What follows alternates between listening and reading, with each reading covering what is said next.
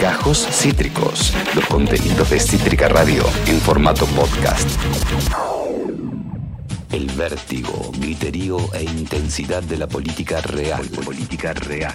Traducida por Facundo Pérez. Facundo Pérez. En barullo político. Vos sos una persona friolenta, Facu. Muy. ¿Pero sabes qué me calienta? ¿Qué?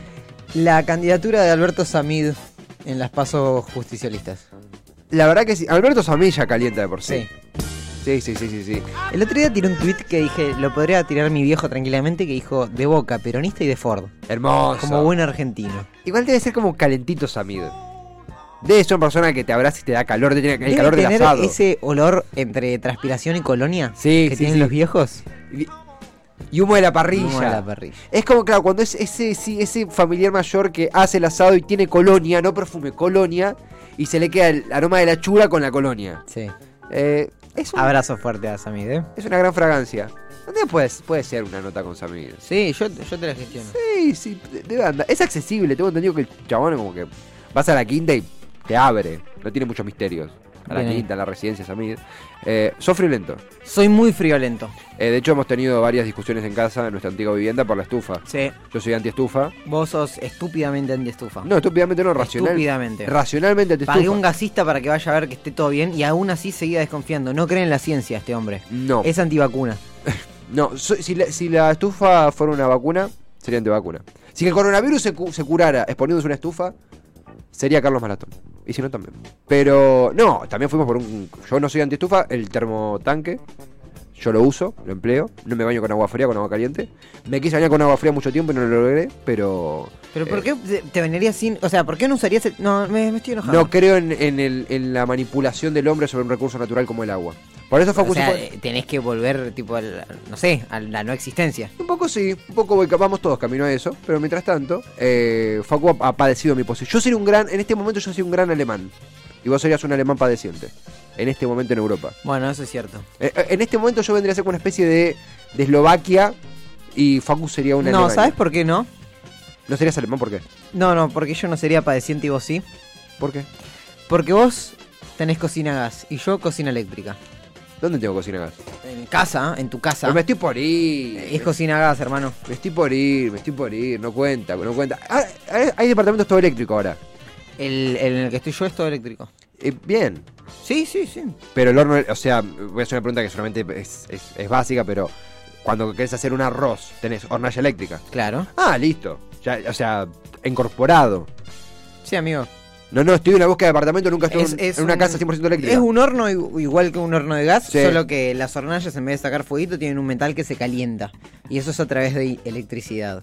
Vos viste en el futuro, lo sabés. Yo veo el futuro. Igual me quedo con la de gas, ¿eh? Toda la vida. Calienta más rápido, te cocina diferente, el horno ni hablar. Es una gran metáfora también para. Yo me quedo con la de gas, calienta más rápido. o A mí tráeme la garrafa, nene. Eh, ha sido un barullo diferente. No. Tengo para comentarte respecto a lo que está ocurriendo en Alemania. Pero con- ¿por qué? ¿Qué pasa en Alemania con el gas? Resulta que los alemanes eh, se han hecho los, los piolas, entendiblemente, con los rusos. Entendiblemente. Las sanciones No que. sería la primera vez. No sería la primera vez. Le salió mal una vez. Sí, salió- dos, le- tres, no le sé salió cuánto. bastante mal una vez. Rusia está eh, afrontando las sanciones que le han aplicado, principalmente desde la Unión Europea, a partir de la invasión Ucrania. Una de esas sanciones era básicamente minar su eh, campo exterior, minar todo lo que es exportaciones, comercio internacional y demás. ¿Cuál es el problema? Acá tengo en mi mano el Le Monde Diplomatique del mes pasado, de junio. El de julio todavía no lo compré porque estoy terminando este. Van 15 días, tengo tiempo. Pero en donde se profundiza en que Europa no tenía, la Unión Euro- Europea no tenía una táctica de contención para todo ese gas que iba a dejar de reci- recibir de Rusia por las sanciones y el gas que iba a tener que salir a buscar otros lados. Te leo unas puntitas Dale. para, para desenvolver. Acá estoy leyendo DW, que es un portal eh, para todo el mundo, pero su, su- su gen está en Alemania. ¿Qué pasará en Alemania si Putin cierra el grifo del gas por completo? El último miércoles 13 de julio, la compañía de gas rusa Gazprom, la famosa compañía gasífera de la Federación Rusa, anunció que no garantiza que el suministro de gas se retome después de las obras de mantenimiento del gasoducto Nord Stream que comenzaron esta semana e hipotéticamente iban a durar hasta el 21 de julio. ¿Qué es lo que pasó acá? El Nord Stream, que es un gasoducto que provee de gas a Alemania desde Rusia, en un momento cancela, a comienzos de julio, cancela su envío de gas diciendo, che, tenemos un tema de mantenimiento, vamos a, a pausar momentáneamente el envío de gas. Estamos en verano en Alemania, por ende. Las no pasa nada. Ah, incluso las tareas de mantenimiento en 2021 en el mismo gasoducto habían sido en el mismo tiempo, así que Alemania dijo, ok.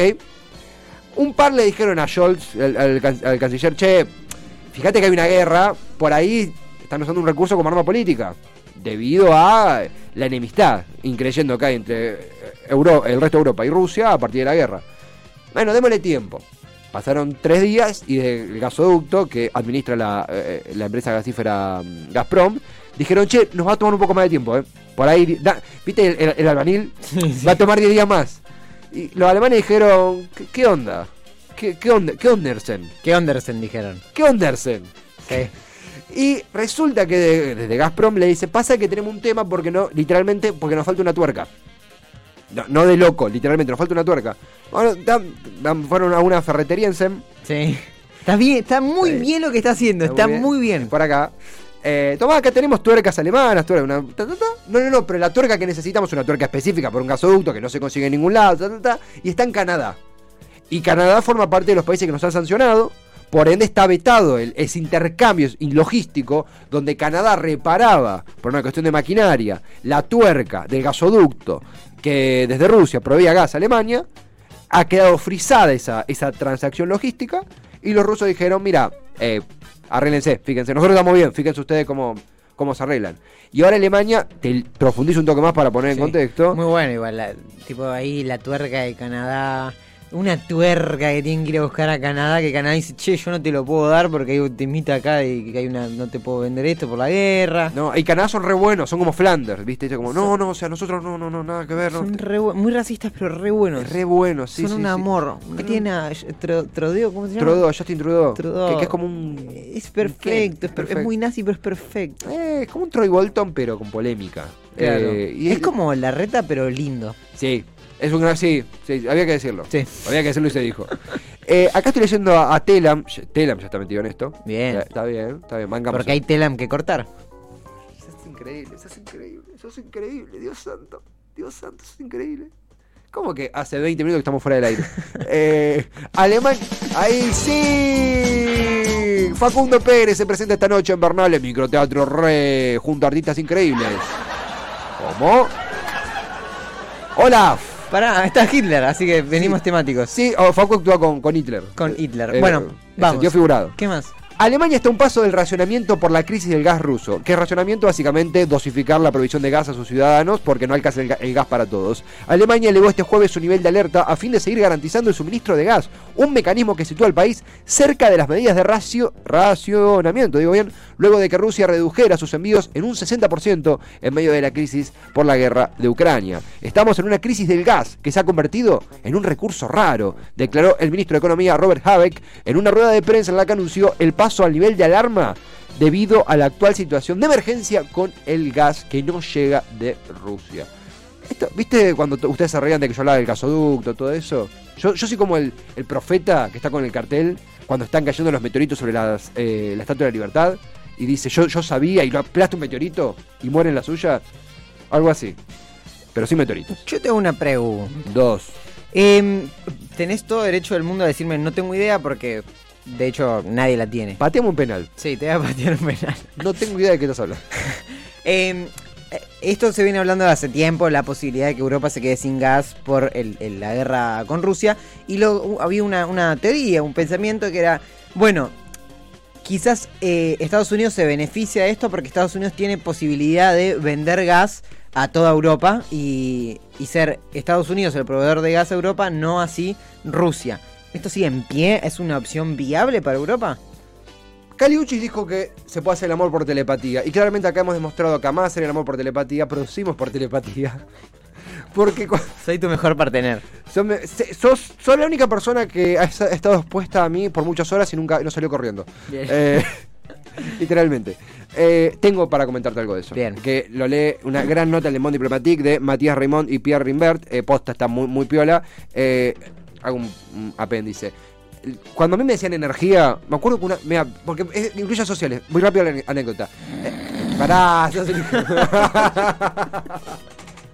dale, dale, ¿qué? Ernesto Adida, que es un, un periodista de crónica, hizo una. Ernesto Adida hizo una clase conmigo, de una, una materia conmigo. Y cuando terminó la cursada, año 2019, te lo juro por Dios, Ernesto Adida, googleenlo, Adida con H y con D. Bien. Está en crónica, sale todo el tiempo. Hicimos un grupo juntos y me dice, dale bola a la energía. Me acuerdo, estamos hablando, oh, terminó la carrera, así, eh. Un tipo que tiene 50 años. Dale bola a la energía. Dale bola a la energía. Es como una, una frase así, te la dijo y desapareció. Te, te lo juro. Encima el chabón es como muy, muy, vean en la tele, o sea, el chabón es muy, muy mandado, como muy. No, no sé por qué. Habla todo así, todo rápido, como todo, todo. Y me dice, no, no, pero vos tenés que darle bola a la energía. Yo le contesté bien radio, ta, ta. Dale bola a la energía, dale bola a la energía, porque, porque la energía es lo que viene. Yo me estoy metiendo en la energía, y se fue y no lo vi más.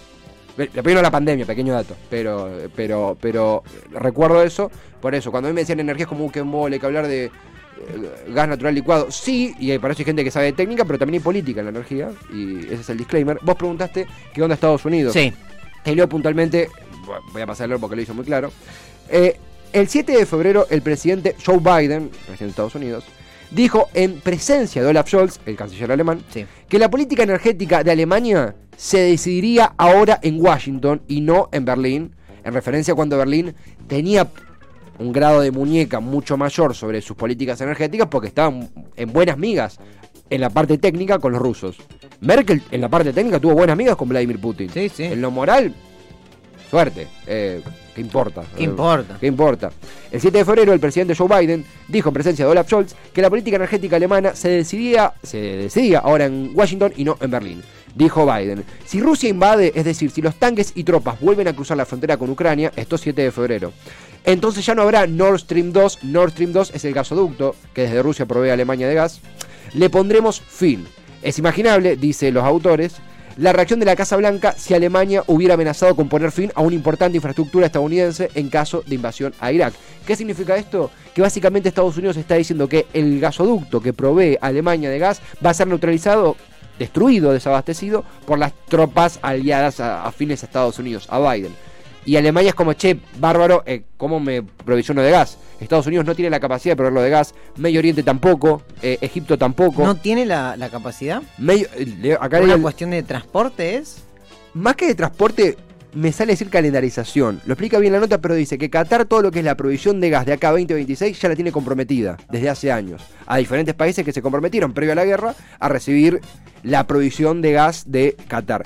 El transporte supongo que es sería bipartito, no sé si corre 100% por el país que lo importa o sí, esa parte te la debo, pero sí que el calendario de Qatar para las siguientes exportaciones de gas ya estaba completo, Egipto no da abasto, Azerbaiyán no da abasto, Estados Unidos no da abasto, por ende quedó limitada esa alternativa al gas ruso que Alemania y Europa en sí buscaba abordar, creo yo de manera un tanto desprolija cuando los tiempos de la guerra se aceleraron. No había un plan B al gas ruso y también tenés un retroceso en la política energética alemana por el, el- la desactivación de la política nuclear para una transición a, la energía ver- a las energías verdes que había comenzado en la época de Merkel, que tomó más tiempo del que se creía y que pasó a un segundo o tercer plano a partir de la guerra en Ucrania. De hecho, la nota arranca con eh, el ministro de, creo que es de Energía o de Economía, de Alemania, dándole una, viste, la reverencia al- a un emir árabe, o- eh, árabe o catarí, cuando empezaban a acordar estas tratativas para poder exportar eh, gas desde Medio Oriente, cuando hasta hace unos años era impensado esa- ese grado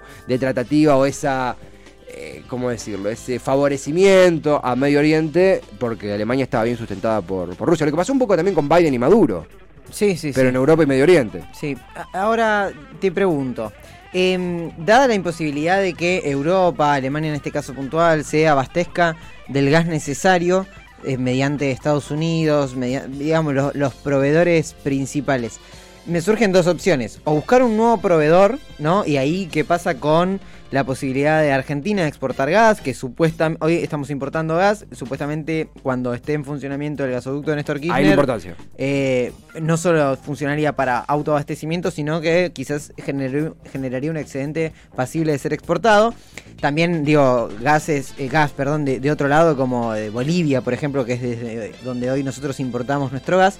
eh, si existe esa posibilidad de proveedores. Y la otra es la posibilidad de una aceleración o una mayor ofensiva de parte de Europa hacia con Rusia para poner fin a la guerra y, nada, levantar esas restricciones y, volver a la normalidad de su abastecimiento de gas. Sí, yo realmente creo que la, alternativa, como puede ser la Argentina, el otro día Pablo Negra acá de, de Misión Productiva, que, que es un proyecto que está abordando todo lo que es el gasoducto, decía que ojo con tomar el gasoducto como algo pleno dedicado a la exportación, porque el primer gran, gran paso va a ser la sustitución de importaciones.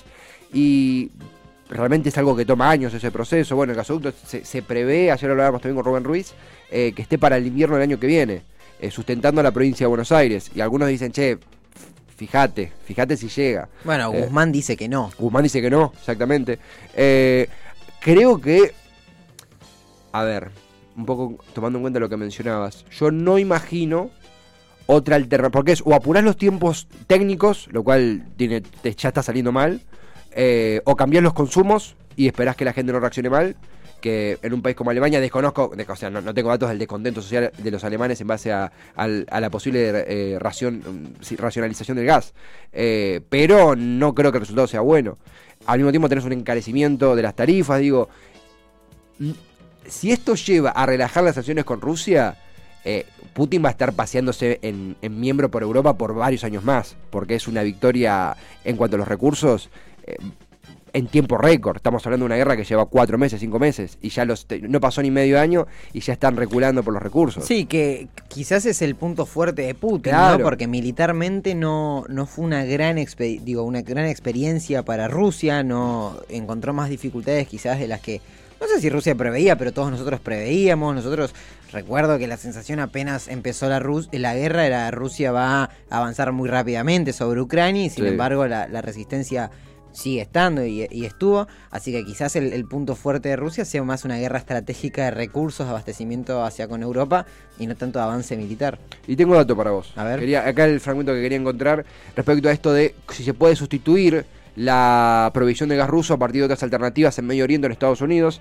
las negociaciones no se traducirán en flujos de gas significativos hasta dentro de unos meses o incluso años hacia Europa desde otras latitudes. Estados Unidos no tiene la suficiente capacidad de exportar para sustituir el gas ruso. La cartera de pedidos de Qatar, demandada en su mayoría por Asia, está llena hasta 2026. Egipto exporta la mayor parte de su producción a China y Turquía. Con los disturbios en Libia y el conflicto argelino-marroquí que provocó el cierre del gasoducto Magreb-Europa eh, antes de la guerra, el norte de África no ofrece ninguna solución. Como resultado, los precios del gas en Europa fueron seis veces más altos el, pasado 27 de abril que un año antes. Y acá también un poco se hace ironía los autores respecto a decir que se mantienen las sanciones eh, a Rusia por una cuestión moral, de defender la democracia, y dicen al mismo tiempo pactan con Azerbaiyán, Egipto y Qatar, que podrían tener también cuestionamientos sobre la democracia eh, y, los manejos que se realizan en dichos países. Digo, desde la óptica de Europa, lo que se lo que muestra el artículo que está bastante piola es que la, solidez de las sanciones no estuvo eh, contenida por una imprescindible matriz de políticas alternativas para sostener justamente un, una provisión de gas, una provisión de gas de Europa sin depender exclusivamente de Rusia. Le está, le está saliendo como el culo, realmente. Sí, totalmente. Bueno, y sabes lo que pienso y algo que acá se dice muchísimo y, te, te, lo reconozco que vos lo venís diciendo hace mucho, mucho tiempo, que es, de este lado estamos viendo la, lo, peligroso y lo endeble que es tener un solo plan de, proveedor de, de, un recurso tan importante como es el gas.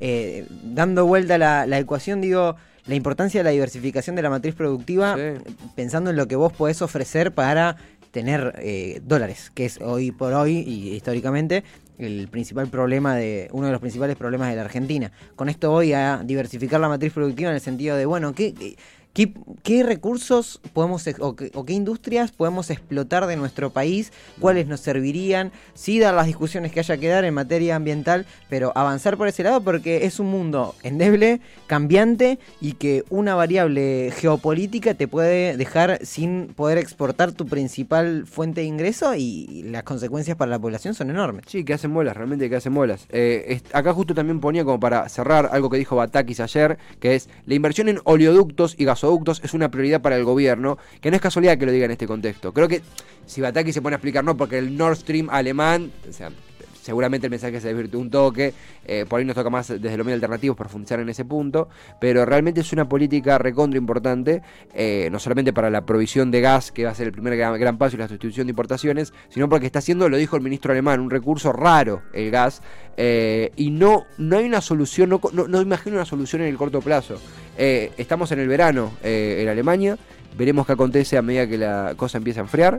Eh, mientras tanto, eh, agradezcamos no ser alemanes. Creo que por primera vez en la vida. eh, Sí, y qué locura. Agradezcamos no ser alemanes. Mal, primera vez en, en nuestra vida, seguro.